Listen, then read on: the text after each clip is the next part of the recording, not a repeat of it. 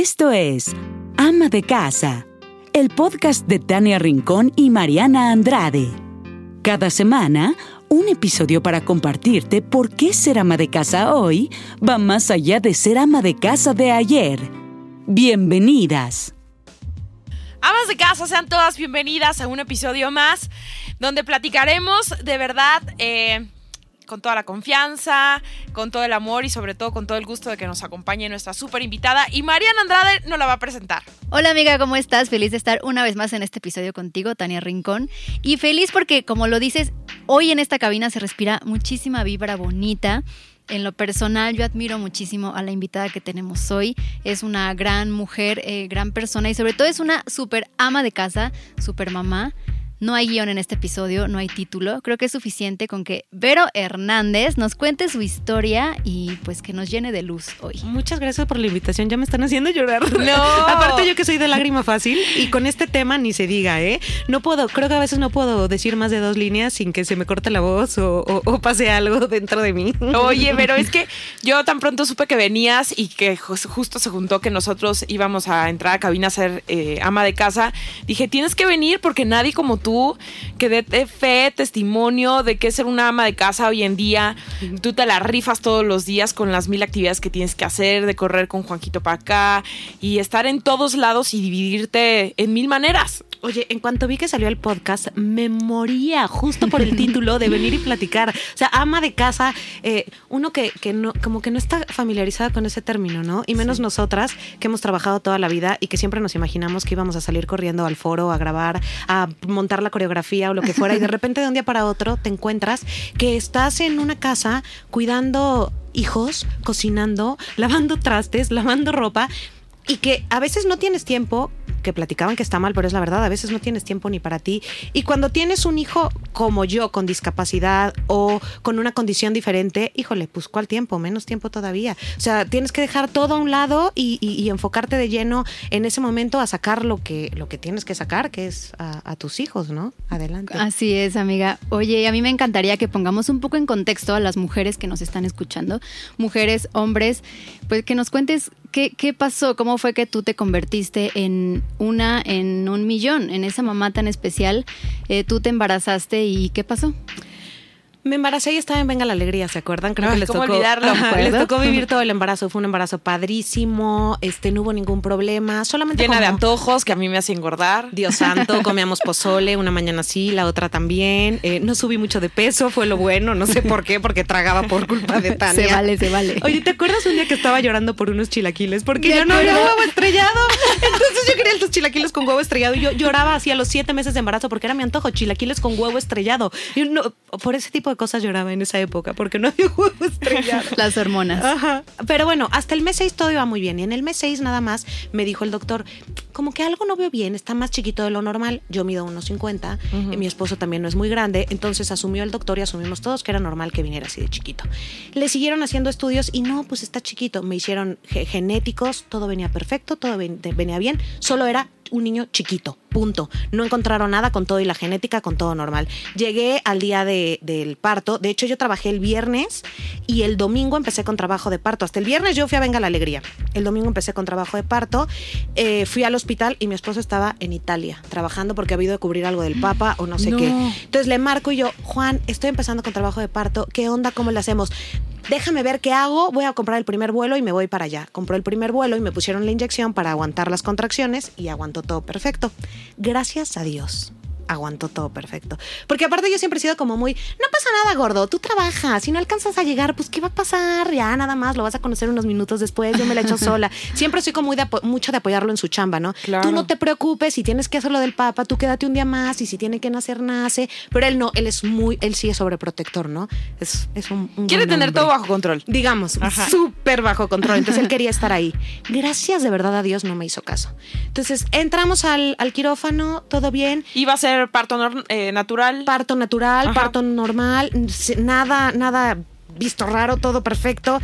Y de repente, cuando ya sacan al bebé, yo me acuerdo que el sueño de todas las mamás es que te lo van a dar y lo vas a tener un ratito pegado a ti Y a mí me lo, me, lo, me lo enseña el doctor y no me deja abrazarlo y me voy a negros. Entonces nada más me acuerdo que, qué poca yo enojada con el doctor que no me deja cargarlo. Cabrón, yo, Sí, qué poca, es mi hijo que me deje cargarlo y bru, me voy. En ese momento ellos se, ve, ellos se dan cuenta que algo no está bien.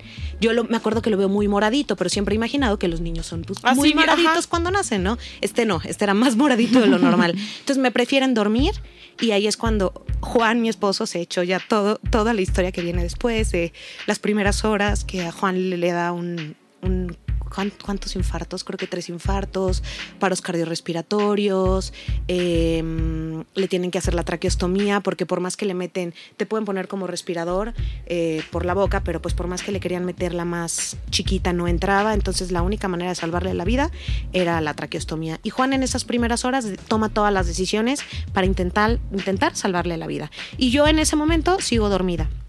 Hasta que despierto, creo que tres, cuatro horas después, y llego al cuarto y yo veo que, que mi cuarto no es un cuarto de felicidad, porque tú te das cuenta, se supone que llegas al cuarto y que todos tienen que estar, este, felicidad, está todo perfecto, mira las fotos, y yo, ¿y Juan dónde está? Y mi mamá, "Eh, está viendo unas cosas, y yo, no, ¿qué está pasando? ¿Por qué todos tienen esa cara? Ahorita que llegue Juan, ahorita platicamos, ahorita que, que llegue. A la primera que ves tú es a tu mamá. A mi mamá y a mi suegra en la puerta del cuarto. Ajá. Entonces, pero ya la- desde que ves la cara sabes que algo está mal, pero la verdad es que soy bien positiva.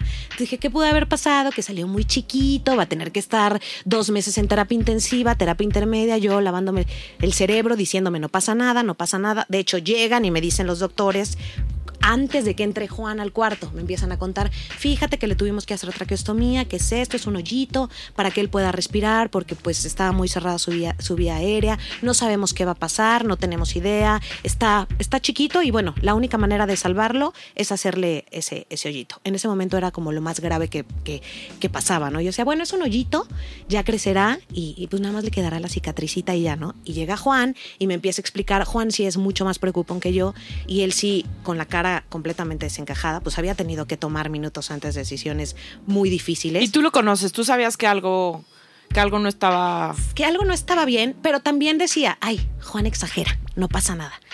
Después, cuando ya me explican los doctores que tal vez no vive las siguientes horas, que, que tenemos que estar preparados para lo peor, sí me empiezo como a preocupar un poco. Pero aún así yo seguía con mi idea de no pasa nada, los doctores son unos exagerados, se tienen que lavar las manos antes, porque pues si se les muere el niño, ni modo que me digan, ahí va más o menos y a la hora de la hora se muere. Siempre, siempre soy como mucho Muy de... positiva. Son muy Ajá. fríos los doctores, ¿no? Ajá, no, y en México Lo son... amerita su profesión. Pero en México son encantadores y dulces. O sea, si si vieras en Estados Unidos, ahí sí son de...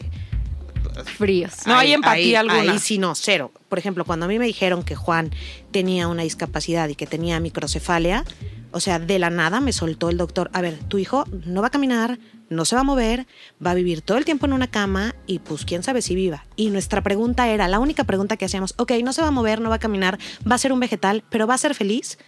No, no, no, no sabemos. O sea, ¿cómo voy a saber que va a ser feliz?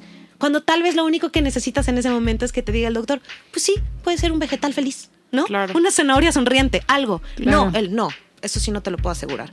Porque no sé si tenga convulsiones, no sé si, ya sabes, Claro. te cuentan el peor panorama en Estados Unidos. Aquí no, aquí sí fueron más positivos, más te apapachan, más te, te consienten. acompañan. Allá no, allá sí, te las llevas solita y, y acabas odiando. Sucede que Pollito tenía un diagnóstico pues desconocido, ¿no? La, la No, condición no. que él tiene en el mundo solamente hay como, no sé, unos 10 casos registrados. Se llama MOPD tipo 1 y una de las cosas que es tener MOPD tipo 1 es que va a ser muy chiquitito y que tiene microcefalia. Y la microcefalia es que el cerebro está muy chiquito y que la parte del cerebro que manda las señales al cuerpo, eh, por ejemplo, tú para que muevas el brazo, tu cerebro manda la señal para que puedas mover el brazo y agarrar tu vaso. A él no se le desarrolló. Como la orillita del cerebro que es así como la- los, los brócolis, Sí. a él no se le hicieron, a él le quedó como todo lisito. Y esos brócolis son donde se hacen las conexiones. Neuronales. Ajá, él, Ok. no la, él no tiene todo eso. Por eso él no, no va a caminar, por eso él no come, no mastica, no... O sea, lo de la traqueostomía ya es algo extra aparte. Porque aparte de que tiene el MOPD, o sea, tiene un chiflo de cosas más que, que ya no tienen relación con, con, con el MOPD tipo 1. ¿Y por qué tiene eso? Porque yo me pude haber casado con cualquier hombre del mundo y eso no hubiera pasado y yo hubiera tenido hijos regulares, normales, por decir palabras comunes. Pero Juan y yo tenemos en el mismo par de cromosomas que para llegar a eso tuvieron que mandar estudios este, Genéticos. ajá, genéticos a todos lados. Y él y yo en el mismo par hacemos un cortocircuito. Entonces, él, y yo siempre que queramos, que queramos tener un bebé, tenemos 70% de probabilidades, creo, si es niño, de que se repita el caso. O si es niña, creo que... No sé si es más con niño o más con niño, no me acuerdo cómo funciona eso de la, de la genética. Pero es solo con él. O sea, pudo haber sido él con cualquier mujer, yo con cualquier hombre y no pasa. Somos él y yo que en ese mismo par tenemos ese cortocircuito. Entonces, Wow. Pero a ver, y estás en el hospital y esta es como la pregunta que, ay, que yo siempre me he hecho y ahorita, así como lo están escuchando de Vero, yo nunca le había querido preguntar esa parte de la historia porque creo que como amigas nuestra tarea es acompañarnos y que tú compartas lo que quieras compartir, porque finalmente no se trata de forzarte y no se trata de ponerte en un, en un ambiente complicado, ¿no? A nosotros como amigas nos toca estar ahí y que tú compartas lo que tú quieras. Pero yo siempre me he preguntado, ¿de dónde sacas esa fuerza no solamente para ayudarte a ti, sino para ayudar a Juanjo, para consolar a toda la familia que estaba devastada, ¿no? Porque tú cuando sueñas en ser mamá, sueñas en pues, salir con tu hijo del hospital y para ti no era el caso, pero tú estabas, yo te recuerdo, siempre fuerte. Seguro te rompías, pero a nosotros no, nunca nos lo dejaste saber. no sé si fuerte, como que me hice bolita, entonces bloqueé mis emociones, yo creo que más o menos el primer año. El, el primer año no me permití sentir miedo, no me permití sentir mm, preocupaciones, porque Juan me necesitaba mucho, mi esposo. Entonces yo tenía que ser fuerte y mi mamá me necesitaba y todos me necesitaban, entonces no me permití nunca sentir. O sea, fue así, a ver, soy una chingona, lo voy a hacer bien, no pasa nada, no sientas, no te preocupes, después actuarás. O sea, fue como mi, sobrevivir. Claro, estaba flaquísima, claro, estaba hecha un manojo de nervios, porque no me, no me dejé sentir. Si, si ahorita siguiera así, seguramente ya estaría medicada con psiquiátricos o en un psiquiátrico o algo. Si el primer año me bloqueé y no, no, no, no me iba como por el lado malo. No, no sacaba fuerza, no, no tenía tampoco fuerza. Pero es que no podía tener fuerza por algo que no sabía ni que sentía.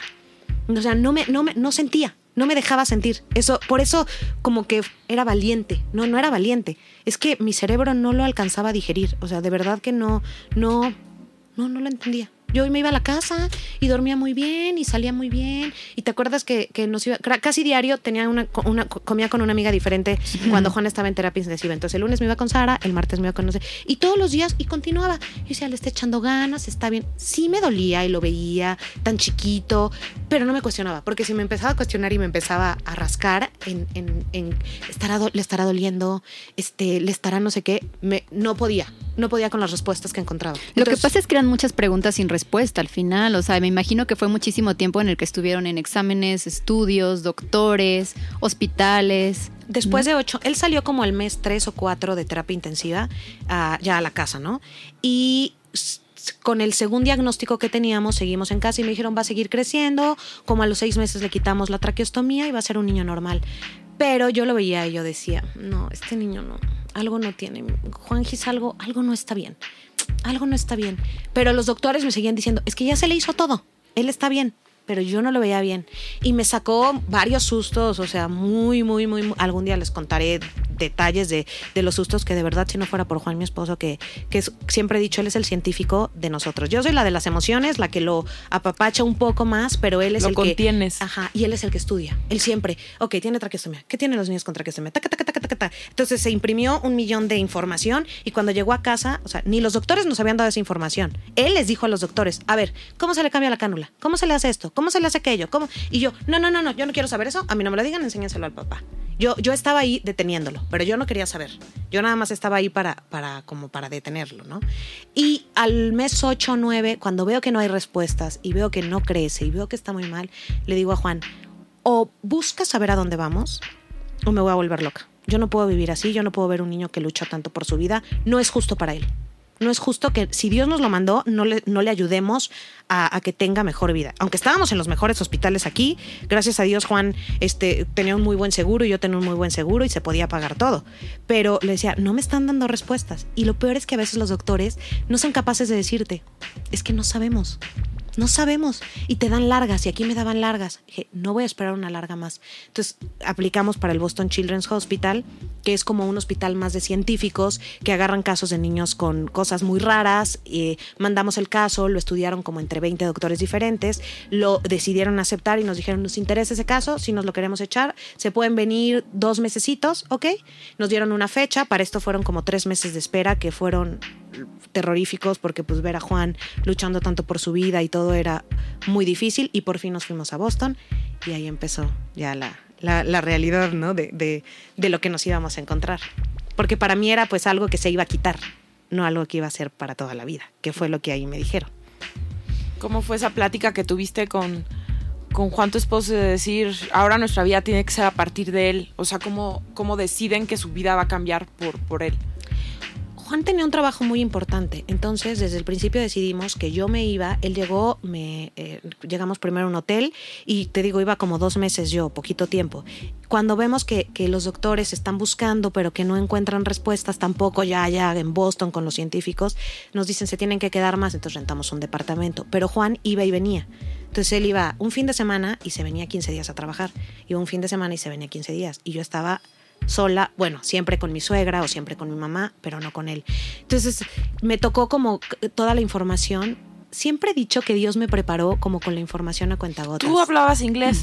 Yo no hablaba inglés. O Porque a mí me sea, da pánico. locura. O sea, No. imagínate que llega un doctor, si en español no le entiendes, estás en otro país donde no es tu idioma y te están dando información de tu hijo, que es lo que más quieres en el mundo. ¿Qué Lo bueno hacías? es que hay traductores allá, y sobre todo en Boston, que hay, hay un chorro de árabes, de, uf, de todas las culturas que van a ese hospital justo a buscar respuestas como nosotros. Entonces siempre hay un traductor. Pero a veces, o sea, pues no vas a hablarle al traductor en lo que llega, tarda 20 minutos, media hora, y tu hijo pues está dejando respirar. Entonces tienes que aprender como las palabras claves. Y empecé aprendiéndome las palabras claves de no estar respirando, este, le pongo la medicina, qué hago, eh, y, y me empecé a aprender como lo clave. Y de repente de un día para otro ya sabía términos médicos, así que el doctor me decía que tenía que hacer y yo, pues evidentemente es la vida de tu hijo, entonces te, te- tienes que aprender todo. Entonces ya yo ya podía hasta platicar con los doctores en términos médicos. Soy malísima para platicar en inglés con una persona normal, pero con un doctor sí, creo que sí más o menos me puedo echar un poquito mejor La la, necesidad. la plática. Sí, la necesidad, exactamente. Necesidades de la vida. No hay otra. Aprendes a decir en dónde está el baño a fuerza, porque tienes que ir igual con, con las cosas de Juan, así tuve que, que aprender. Y Hasta que deciden irse todos juntos, ¿no? A Ah, Estados no, Unidos. ahí todavía no. Estamos y todavía no tenemos el, el diagnóstico. Juan va y viene, pero para nuestra suerte, siempre que me daban malas noticias, Juan no estaba. Entonces a él se las tenía que echar siempre por FaceTime, hacíamos llamada, entonces echaba todo por videollamada. Eh, eh, te digo, Dios se nota que me preparó como la información, entonces me la iba dando cuentagotas. Primero era, a ver, tu hijo tiene las caderas dislocadas y si las tienen dislocadas, los niños no caminan porque X cosa, ¿no? Y de repente, tu hijo tiene no sé qué porque no sé qué. Y, poco a poco, yo llegaba a un momento que decía, manches, o sea, ya se está pasando Dios conmigo. O sea, ya me dio cinco malas noticias, seguro ya viene la buena, que ya me voy a regresar a México. Y otra mala, hasta que bueno, al final ya fue la de la microcefalia, que era como lo más... Pero justo cuando te daban esas noticias, es que justo lo que hemos creado en Ama de Casa es eh, pues hablar las, las cosas tal cual. O sea, no fue nada fácil, pero. Mm, O sea, recibir esas noticias y regresabas a tu casa y a quién mentabas madres. O sea, ¿cómo? Porque tienes que vivir ese, ese proceso de duelo y cómo lo vivías tú solita, porque obviamente con tu suegra no te vas a desquitar, con tu mamá igual le tienes un poco más confianza, se te saldrá una que otra cosita, pero ¿cómo, ¿a quién le reclamabas? ¿Cómo descargabas esa ira? ¿Cómo eran esos días de, Los días más fuertes, aparte para mi suerte, mi mamá no pudo estar tampoco. Entonces estaba yo sola con mi suegra. Pero es que ahí es cuando te das cuenta que el plan de Dios es perfectísimo. Claro. Si me hubiera dejado a mi mamá, yo me le derrumbo a mi mamá y me, me muero, o sea, no sé, me siento peor, me pongo peor. Como no Claro. estaba, pues tenía que ser fuerte otra vez, ¿no? Yo sola, ser fuerte. Y Juan lejos. Así Juan me dieron una mala noticia y en la noche se fuera en el primer vuelo, pues al final las primeras horas me las echaba yo sola.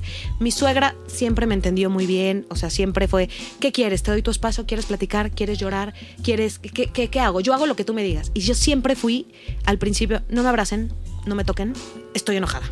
Siempre fue como, no me abracen, estoy enojada. Y al doctor era, cuando me daba una mala noticia, me acuerdo que yo cerraba los puños porque quería golpear al doctor. O sea, no, no tenía como todavía bien canalizada lo que estaba viviendo. Muchas veces me tenían que detener porque yo lo que quería, mi primer instinto era golpear al doctor. Tenía ira. Desca- Estaba, Sí, como descargar con alguien. esa- estaba enojada y me preguntaba y estaba aparte emputadísima con Dios. Muy enojada con Dios. O sea, y sí me lo permitía sentir. Y a él sí le reclamaba. Y en las noches le decía, te la estás pasando conmigo. Y así como siempre he tenido una relación buena con él, cercana, a- con esas mismas palabras le reclamaba. Y le decía, no me lo merezco. Nunca he robado. Le decía, nunca, nunca le he hecho daño a nadie. Nunca he hecho esto. Nunca he matado. Porque hay gente tan mala afuera con hijos tan sanos. Y yo que, he trabajado ayudando fundaciones, haciendo tus tonterías, ¿no? ¿Por qué me mandas esto a mí? No me lo merezco. Me debes una explicación. Y se la decía, cada noche le decía, me debes una explicación. Y no me hables y no me dirijas la palabra casi, así, yo en mi, en mi cama. Y me acuerdo que me dormía a 3 de la mañana todas las noches, no me, no me quedaba en el hospital porque no es sano y es lo primero que te dicen que, que no está bien, que te quedes todo el tiempo en el hospital. Me iba al hotel a dormir y en la mañana me regresaba. Y siempre antes de irme al hospital, eso sí, creo que es de las cosas básicas que me ayudaron mucho. Aunque no tenía energía para pararme, me obligaba a caminar. Entonces me salía a un parque y caminaba. Y en cuanto caminaba veía los árboles y veía, entonces como que empezaba a ver la vida de otra manera. Ah, mira, no está tan mal. Porque si me iba directo de la cama al hospital, llegaba mal. Y decía, a ver, es mi hijo. Y eso siempre era mi, como mi, mi, ¿cómo se dice? Mi mantra. Si él está echando ganas, póntelos. Y le echas ganas igual que él. Porque tienes que estar al nivel de la batalla. A ver, él se las está llevando en las inyecciones diarias en el hospital, con sueros, eche- eh, eh, tosiendo noches enteras, eh, con infecciones, con todo. Y tú lloras en tu casa, porque pobrecita de mí, ¿por qué me mandó eso Dios? Tú no te la estás echando en la cama. Preferiría, evidentemente. Y decía, puta, mándamelo a mí, Dios mío, por favor, no a él, ¿no? Claro. Pero si él lo está haciendo, ni modo. Tienes que estar al nivel de tu hijo. Y, y- bien, y positiva, y de buenos. Entonces llegaba con Juan, que bueno, pues seg- según yo ni me entendía seguramente, pero no era lo mismo que llegar a la mamá a sentarse al lado de él, como de repente te gana la tristeza, o llegar a ponerle el iPad y música y a cantar con él, y hacerle su masajito, y pues un día más. Y me acuerdo también que me agarré de mi psicóloga, que fue la que me preparó para el parto, este, Patti Martínez, eh, y le hablaba casi un día sí y un día no, tenía terapia con ella, y nos echábamos una hora platicando de tal vez de nada, o tal vez de mucho. Pero eso me servía mucho porque ella me fue como guiando con mi dolor, con mi duelo, con la pérdida de la salud, con la pérdida del hijo perfecto que siempre soñé, que iba a ser jugador de fútbol americano, que iba a cantar, que me iba a decir que me quería, todas esas cosas. Y ella me fue, ¿y por qué te duele? Y todo eso que tenía guardado, que era enojo, ella me enseñó a sacarlo, a verbalizarlo, a poder contarlo, al poder platicarlo. Entonces fui como entendiendo poco a poco, o no entendiendo, porque no, tampoco entendía. Eh, pero mínimo ya estaba sacando lo que, lo que estaba, lo que, lo que estaba sintiendo, porque al principio estaba todo guardado. Lo que siempre decimos, la importancia de acudir con, Con pues, con profesionales, ¿no? De verdad hay veces que tú no puedes con todo, o sea, no puedes ir ah, luchando esa batalla solita, ¿no? Tienes que ir con los profesionales porque por eso ellos estudiaron, porque por eso ellos tienen las teorías, las técnicas para acompañarte. Y, también en el momento que estás viviendo pueden estar los super profesionales y los más chingones y los mejores, pero a veces tú no quieres oír tampoco y se vale. Es un poco a veces lo que cuento yo con, con las mamás que, que- con las que tengo contacto en las redes sociales. Es, se vale estar triste Claro. y se vale estar enojada. Y, y- y- y se vale dejarte sentir todo ese enojo y todo eso que sientes hacia Dios o hacia el mundo o hacia el universo o hacia lo que quieras. Y no esperes respuestas. Que en el momento que lo estás viviendo, me acuerdo que una psicóloga me decía, vas a ver, yo todos los papás que conozco de niños con discapacidad, después de años, son los papás más felices. Y yo por dentro le decía, ¿tú qué sabes? O sea, a ver, no me digas eso ahorita, porque en ese momento no puedes escuchar eso. O sea, no, estás lista para escuchar eso. Y sí es cierto. Y sí es cierto. Después de empiezan a pasar los meses y empiezas a ver los milagros, eh, las pequeñas cosas que hace tu hijo, eh, cómo te empieza a sonreír. Que sí es un niño feliz. Que es un niño feliz, que pues no camina, que no come, que un chorro de cosas, pero que de verdad diario en su cara veo a Dios. Y empiezas a decir, ah, mira, sí es cierto. ¿Qué tiene de malo que no camine? ¿Y quién dice que la única manera de vivir la vida es caminando? Y empecé a, empie- empieza Dios a enseñarme teorías que nunca me hubiera ni preguntado ni que supiera que podía existir una gente paralítica feliz. Pues sí, sí existe gente paralítica muy pinche feliz. Claro. Es la más feliz del mundo. Y también existen hombres perfectos que corren maratones, triatlones y que son los más infelices del mundo. Y que tú decides si eres feliz o no eres feliz. Claro, eso no me llegó de un día para otro. De repente te empieza como a entrar la información. A ver, decido. ¿Voy a llorar toda la vida?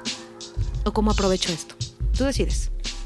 Es que, ay, se me pone la piel chinita, pero eres de verdad un gran ejemplo de que, de que no tenemos que ser víctima de nuestras circunstancias, sino hacerte protagonista de la historia y decir, bueno, tengo que buscar soluciones, ¿no? Y, y empezar a ver la magia en pequeños detalles, que fue como lo hiciste tú y como se lo inyectaste a tu familia.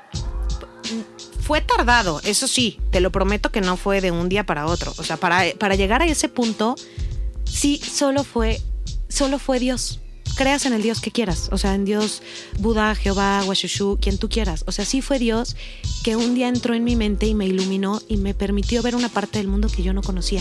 Es que eso es, esto está cañón. Cuando, cuando tienes un hijo con discapacidad, empiezas a ver belleza en cosas que no veías antes, como en un niño con síndrome de Down, como en un niño en una silla de ruedas, con muletas, un niño esforzándose en su terapia. Eh, ver esas cosas diario te, te hace ver como otras cosas, o sea, cosas que no, que no veías antes, porque solamente te preocupabas porque tengo que pagar la renta, porque no me pela Juanito, porque estoy bien pinche gorda, porque la panza no se me ha...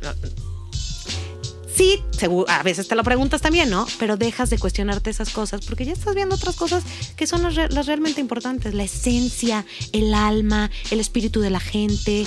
Eso es lo más padre. Por ejemplo, de tener un hijo con discapacidad. Se queda a tu lado la gente que tiene el alma más fuerte, con más luz, porque es la gente que te puede acompañar en el proceso. No todos están listos para vivir con un niño con discapacidad. Causa mucho dolor de repente verlos toser, de repente verlos en, en alguna crisis o en algo. O sea, sales corriendo muchas veces. Entonces Dios te empieza a mandar a la gente que va a ser tu soporte y te hace una red espectacular que es tu mamá, que es tu suegra y te hace que todos los que están aparte también cerca de ti sean más sensibles contigo. Que eso no todos tienen la oportunidad. La vida es una competencia, siempre, entre todos. Y en mi caso ahora, yo ya no, ya no compito con nadie, ni nadie compite conmigo. La gente que se me acerca ya solo es para aportar. Nadie quiere ganarme la carrera, nadie quiere ganarme la chamba. Todos quieren ser parte del proceso del crecimiento que estoy viviendo. Todos. Entonces te, te acerca la gente más linda del mundo y empiezas a crecer, a evolucionar, como a ver otro tipo de cosas, pues que, que no veías. Me imagino Sí. que también a Juanjo y a ti los fortaleció porque son una pareja de acero. No, o sea, vivieron momentos súper complicados y seguramente de choque y de, de no tener la paz, de no encontrarse, ¿no? De perderse en el camino porque, pues sí, tú eres su sostén, pero él es el- la parte científica y... ¿Cómo hicieron para nunca perderse? Mira, el 80 y no sé cuánto por ciento de papás que tienen alguna enfermedad sus hijos se acaban divorciando. Y yo estaba completamente segura que, que, que- que yo era una de esas que se iba a divorciar. Porque aparte, él viviendo en un lugar, yo viviendo en otro, él trabajando porque él tenía que pagar las cuentas, yo viviendo mi dolor en, en muchos momentos también como mártir, ¿no? Porque era de...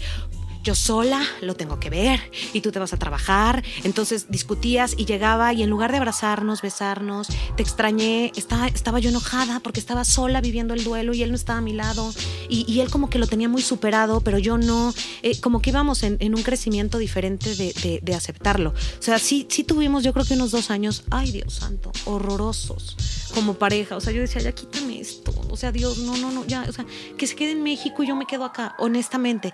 Hasta que un día dijimos, a ver, así es la vida. ¿Nos necesitamos o no? ¿Nos apoyamos o no? Y como que nos empezó a caer el 20, a ver, tenemos que ser más amorosos con nosotros, tenemos que ser más pacientes, tenemos derecho a enojarnos, tenemos derecho a, a en las noches no dormir y a- al día siguiente sentirte de la patada. Y como que empezamos a ser un poquito más tolerantes. No está todavía pasado el, el- camino. O sea, sí nos amamos, nos apapachamos todo el tiempo, pero de repente sí, él vive como unas cosas de una manera y yo las vivo de otra. Entonces tenemos que llegar como a un acuerdo de cómo lo ve él, cómo lo veo yo. Y lo más padre es que pues hemos tenido que, ser realmente empáticos y aceptarnos. A ver, esta está otra vez de chillona y todo el día está llorando y se está quejando, pues ni modo, así la amo y así la quiero. ¿No? Y yo, este otra vez está de quejumbre, esto, ¿no? Entonces, pero así lo amo y así lo quiero. Entonces, ¿quién, quién es tu mejor pareja en este viaje? Él. Porque él es el papá, yo soy la mamá. ¿Nos amamos? Sí, un chingo. Pues echarle ganas. Y claro que lloramos miles de veces. Y claro que nos enojamos miles de veces. pero lo, lo platicamos. Y eso creo que es lo que nos ha ayudado a, pues, a seguir juntos. Claro. Ahora comparten el gusto por el ejercicio, el maratonista triatleta, tú también ya eres una consagrada en los 21 kilómetros. ¿De dónde sacas tiempo y energía para todo? Y además el, el quehacer de la casa, porque en Estados Unidos pues es otra cosa, tú te pones la gasolina, o sea, digo tonterías así, ¿no? Pero en Estados Unidos sí, te haces es- todo. Haces todo. Oye, y más cuando vienes de esta ciudad o de, de la educación que tenemos acá, que pues acá te hacen todo, te cocinan, te, la, la muchacha, cuando tienes muchacha, te puede ayudar a hacer absolutamente todo. No es de, no, yo solamente limpio. No, te hacen todo, todo, todo, todo. Allá no te alcanza para pagar una muchacha, definitivo. No te alcanza para la nana, no te alcanza porque cuesta 15 veces más que aquí. Claro. Pero, pues Juan se dio cuenta que en el ejercicio encontraba como un desahogo de, de- de- de sus miedos. Era como un poco la parte que él puede controlar de la vida. No puedo controlar la condición de mi hijo, no puedo controlar lo que está pasando, pero sí puedo controlar cuánto corro y en cuánto lo corro y a cuánto lo corro y ta, ta, ta. Y me insistía a mí mucho yo, no, yo nada más quiero caminar, yo no vuelvo a correr, yo ya no regreso a correr, no, no, no me sale correr, ¿no? Y hace poquito fue, bueno, a ver, lo voy a intentar. Pero siempre he caminado, o sea, siempre he hecho ejercicio. Porque siempre digo, si no fuera por el ejercicio, yo sí estaría empastillada todo el tiempo. Claro. O sea, a mí mis químicos son los que salen en la mañana y los que me dan la energía y los que me dan... Si no hiciera ejercicio, necesitaría otro tipo de químicos que solo los encuentro en las medicinas. Por eso los dos somos de, bueno, te toca irte a correr, entonces él se queda con los niños, me toca irme a correr. ¿Cuánto te toca hoy? 15 kilómetros, ok, me quedo una hora y media con los niños, pues ni modo. Y así nos vamos turnando. Pero sí, no es, no es tanto porque, uy, que quiero estar delgada. Quiero estar sana y no quiero matar a mi esposo cada mañana. Yo me acuerdo muchísimo un detalle de ti, Vero, en todo este proceso de aceptación con pollito y todo. Un día tú te cortaste el cabello. Quedaste pelona, pelona. Sí. ¿Te acuerdas? Y yo dije, seguramente esto es parte de, pues como de la aceptación y el cambio y pequeños detalles de no importa, ¿no? Es cabello y crece. ¿Qué, qué pasó por tu mente ahí? Es como pa- parte de la catarsis. O sea, cuando estaba en el momento más oscuro, más, más, más oscuro, con el pelo como lo ven ahorita, de lo tenía Larguísimo. larguísimo. Hermoso. Gracias. Eh, Era así como algo me, algo me, algo me estorba. Siempre mis primos me han dicho que apliqué la Britney Spears, la Brit, ¿cómo se llamaba? La Britney, cuando ella también se Sí, peló. sí, sí. Porque decía, es que esto me estorba, es que no soy feliz, es que algo no me gusta. Entonces fui ese día a la estética y casualmente fue como una semana después de que me habían dado la noticia de que no iba a caminar Juan, que iba a ser un niño, ta, ta, ta, ta, ta. Entonces, era como una manera, es que me pesa, algo, me está pesando mucho algo, algo me pesa. Quiero empezar de nuevo, quiero, quiero un nuevo comienzo, quiero un nuevo ciclo. Y llegué con la chava y dije, córtamelo peloncito. Y le enseñé una foto. No, no puedo cortártelo así, tienes muy bonito el pelo. No, sí, córtamelo. Y me acuerdo que ese día terminó de cortármelo y me dijo, no sé qué estés pasando, no tengo ni idea, pero he cortado por 20 años pelo y nunca me había cansado ni había sacado tanta energía como la que saqué hoy. Como que era mi energía estancada. Y en ese momento que salí dije, soy una nueva Verónica, empezamos de nuevo y la nueva Verónica va a empezar siendo la mejor mamá que puede ser, eh, con sus miedos, que se vale tenerlos y vámonos, otra vez. Y empecé otra vez, me veía bien fea y bien No es cachetona. cierto, Es te cierto, veías con esa bien cara que Yo me tienes. sentía bonita. horrorosa. Porque pues era la tristeza también, gracias. Y, y- Te veías muy nuevo. bonita, amiga. Gracias, muchas gracias. De verdad, eres una fregona. Yo estoy segurísima que a esta historia le faltan muchísimos detalles. No sé cuánto La tiempo llevamos de, episodio. pollito. Exacto. Pero La llegada otro. de Luca. La llegada de la llegada del hermanito, el cómo te diste cuenta que Pollito estaba creciendo, que necesitaba pues desarrollar estas habilidades sociales, también lo que me platicabas hace rato. Ujú. Eh, sé que le falta mucho por contar. Ya me contaste que vas a escribir un libro. ¿Qué vas a decir ahí? No Adelántanos sé. poquito. Justo hoy tengo una cita con, con un- uno de mis escritores favoritos de toda la vida, que lo conozco de hace mucho, y trabajamos juntos. Entonces, cuando le hablé, hace mucho no hablaba con él, le dije, Héctor, es que necesito contar esta historia. Me dice, es que tenemos que contarla. O sea, me- y y me, me dio todos los detalles de la vida de Juan. Quiero que me cuentes de Juanjo, de Pollo, de Pollito, de Luca y toda la información. Y hoy nos vamos a ver, porque ella me dijo que me va a empezar a dejar tarea y yo voy a empezar a escribir. Porque también tienes que escribirlo, tienes que ponerlo en hojas. Claro. Y yo he leído muchos libros de mamás con niños con alguna condición que me han tocado el corazón y que me han cambiado por completo la vida. Y quiero que algún día alguna mamá que pasó por lo que yo pasé me lea y diga, mira, ella pudo. No, y créeme que todos los días con tus historias en las redes sociales, con lo que compartes, con lo que no compartes, pues sí tienes tú las credenciales y de verdad toda la autoridad para hablar de este tema, porque no es fácil pasar y atravesar lo que atravesaste tú con tanto coraje, con tanta gallardía y cómo ha salido pues de alguna manera ilesa, ¿no? Porque estás bien, hoy lo puedes contar, hoy eres una mamá súper feliz, que obviamente, ¿no? Pues tiene que lidiar con mil cosas, pero tienes dos hijos, estás plena. Ujú, ujú. Creo que más feliz que si hubiera tenido las cosas normales como siempre las planeé y como siempre las soñé. Cuando tienes como la capacidad de adaptarte, aprendes otras cosas que nunca te imaginaste. Y no me cuelgo sola el mérito, ¿eh? Tengo una red de soporte. Primero mi esposo, que si no fuera por él nunca hubiera podido. Mi mamá, que mi mamá es mi ángel guardián de toda la vida, que a donde vaya ella va, me echa la mano, tenga que ir a China, Japón, ella va a estar conmigo siempre. Mi suegro, que es, es- ese se tiene que quitar un bocado de la boca, se lo va a quitar para darle a su nieto lo que necesita. Y mi suegra, que igual, si el fin de semana se iba a ir a no sé dónde con las amigas, le vale cancelar todo por estar, estar conmigo ayudándome un mal fin de semana. Porque también hay buenos fines de semana, malos días y, de todo, ¿no? Entonces, si no fuera por esa red, no, no, no estaría contando la misma historia. Tú manejas un equilibrio maravilloso, amiga, porque estás aquí, eh, tus dos hijos están en Estados Unidos y tus dos hijos están bien, o sea, tú sabes que, que están cuidados y tú estás aquí, o sea, también tú te das tiempo para ti, eso es, eh, pues se respeta muchísimo, está maravilloso. Lo aprendí con ustedes también en el primer podcast, ¿verdad? Uno No, necesita amor propio. créeme. más bien, amor propio. Y en la mañana ya no me quería venir. Estaba, ay, no, ¿cómo los voy a dejar solitas? Y mi mamá, me vale, yo te los cuido, no te preocupes. Y en cuanto llegué a la ciudad dije, ay, sí, ¿qué hacía pensando en quedarme? Lo necesitaba, claro que lo necesitaba, qué rico. ¿Verdad que sí? Se Sí. vale decirlo. Sí, claro, sí, yo sí necesitaba mi espacio. Y, por ejemplo, ahorita cosas de trabajo, platicarlo, ay, me llena el alma. Saber que voy a ver a Héctor al rato para platicar del libro también me llena el alma. Y necesitan una mamá que llegue con el alma llena, a atenderlos, porque con un alma vacía, pues, ¿cómo, cómo los voy a atender, no? ¿Cómo voy a aportar cosas bonitas en su vida? Oye, ¿y no te daba miedo de repente dividir tu amor por Pollito y por Luca? Cállate. a eso le lloré muchísimo. Cuando todas mis amigas me decían, es que tienes que tener otro hijo, el amor se multiplica. Yo, no, no. El mío no se multiplica. Yo no puedo amar a ningún hombre más que a Pollito. Nunca. No hay otro hombre en el mundo que yo pueda amar como a Pollito. ¿Cuántos años tiene Pollito? Pollito tiene cuatro, va a cumplir cinco. Ok.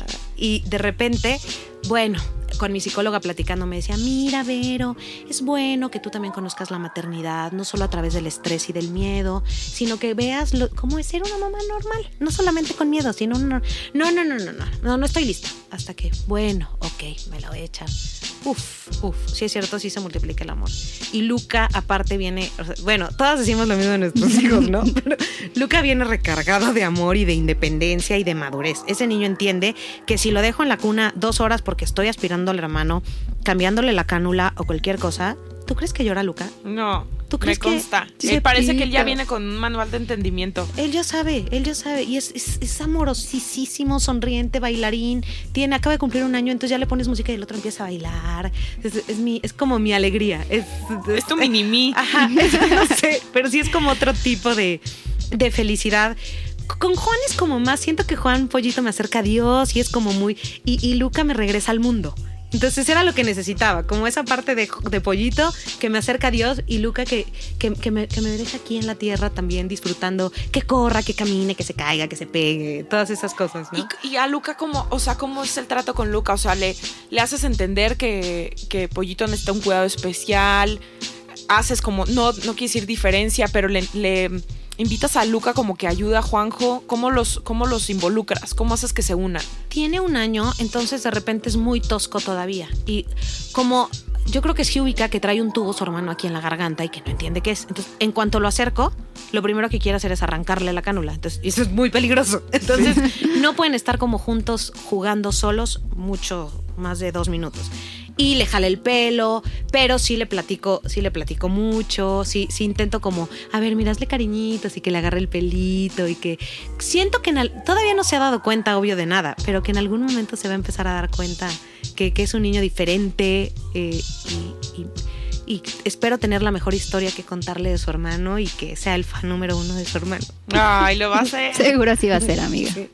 Oye, ¿qué le, ¿qué le tienes que decir a todas estas mamás que justo eh, están en un grito de ayuda, ¿no? Que no encuentran la paz porque pensaron que su maternidad iba a ser una maternidad pues muy simple, ¿no? Con, con los problemas de a lo mejor de la lactancia, lo, lo más básico y lo más simple y que, están pues con un tema de un hijo con una discapacidad, ¿no? Que, que no lo entiendes o no lo puedes llevar tan fácil. ¿Qué le tienes que decir a esas mamás?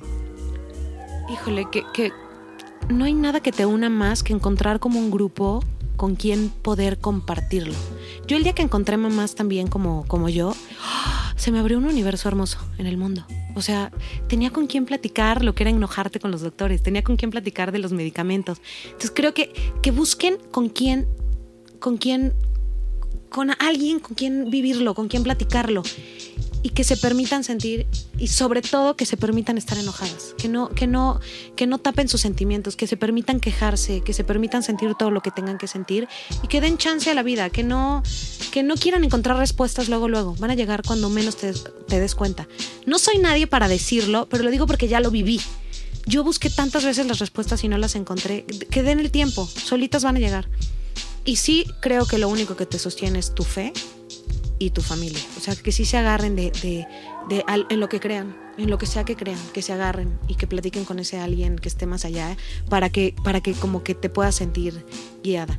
Y bueno, que pueden encontrarme a mí en arroba veroale guion bajo, que me pasa mucho, que muchas mamás me cuentan y, oye, fíjate que le van a poner traqueostomía a mi hijo, estoy devastada. Y yo soy una intensa. Entonces, no manches, pásame tu teléfono en este momento. Y en ese momento le hablo. A ver, ¿qué te dijeron los doctores? Cuéntame. Y las dejo hablar horas. Y es gente que nunca he visto en la vida. Y ya que me acaban de contar, y, pero ¿cómo te sientes? Y ya yo les cuento cómo me fue a mí. No manches, yo también tenía un chorro de miedo. Claro que te va a dar miedo, claro. Y, y lo cuento, pero como ya yo un poco más, pues yo ya lo viví. Sí, pero no es lo mismo que te lo diga alguien que ya pasó por todo ese Via Crucis a que llegue yo y que nunca he sabido lo que es tener a mi hijo en el hospital más de dos días, ¿no? O sea, eh, generas otro vínculo y eso se agradece. Sí, y para mí es el regalo también más grande. Cuando me empecé a dar cuenta que muchas mamás con hijos con discapacidad o con alguna condición me buscaban muchísimo y me contaban sus historias, ay, que aparte son historias tan hermosas, de, de, es que no tenía nada y no teníamos para... O sea, no, no, no te puedo contar las historias, o sea, cosas que yo berreo todo el día con el celular, que digo, qué fortuna que Dios me acerque a esta gente. Y todavía tengo muchos círculos no cerrados. Quiero algún día poder hacer algo con esas mamás, poder platicar con ellas en persona. Realmente todavía no tengo tiempo para eso. Todavía hasta yo me estoy respondiendo muchas preguntas que no he encontrado, ¿no? Sí. Pero algún día sé que nos vamos a conocer y que vamos a hacer un vínculo padrísimo y vamos a hacer algo mucho más grande y vamos a poder ayudar a más mamás que pasaron por lo que nosotras pasamos en algún momento. Wow. Ay, qué cosa, mi Verito. Bueno, pero por ahora síganla porque es un agasajo seguir a Vero en redes sociales. Instagram, arroba veroale, guion bajo. Arroba veroale guion bajo. Y disculpen si soy cursi y lloro todo el día. No. Ay, así soy. Qué Así bueno que dejes sacar Todo sentimiento flor de piel. Por lo tanto, eres eh, ama de casa honoraria. Cada que vengas, por favor, Por favor. haznos el honor de acompañarnos. Te queremos profundamente lo sabes. Te admiramos seis veces más. Y para nosotros, eh, de verdad, es, es un privilegio poder contar con tu presencia. Y estamos seguras que a muchísimas amas de casa les va a ayudar tu testimonio, tu historia y sobre todo tu ejemplo. Tu ejemplo de vida es muy grato. Gracias por permitirme contarles, de verdad. Y gracias por tenerme en ese concepto. Ay, estás Ay, te ahí. queremos mucho, Verito, de verdad. también. Seguramente este programa no lo van a ver, pero va a acabar con un abrazo muy fuerte. que yo sé que seguro todas quisieran darle a Verito, se lo vamos a dar por Se lo vamos a dar. Síganos en arroba ama de casa MX en Instagram.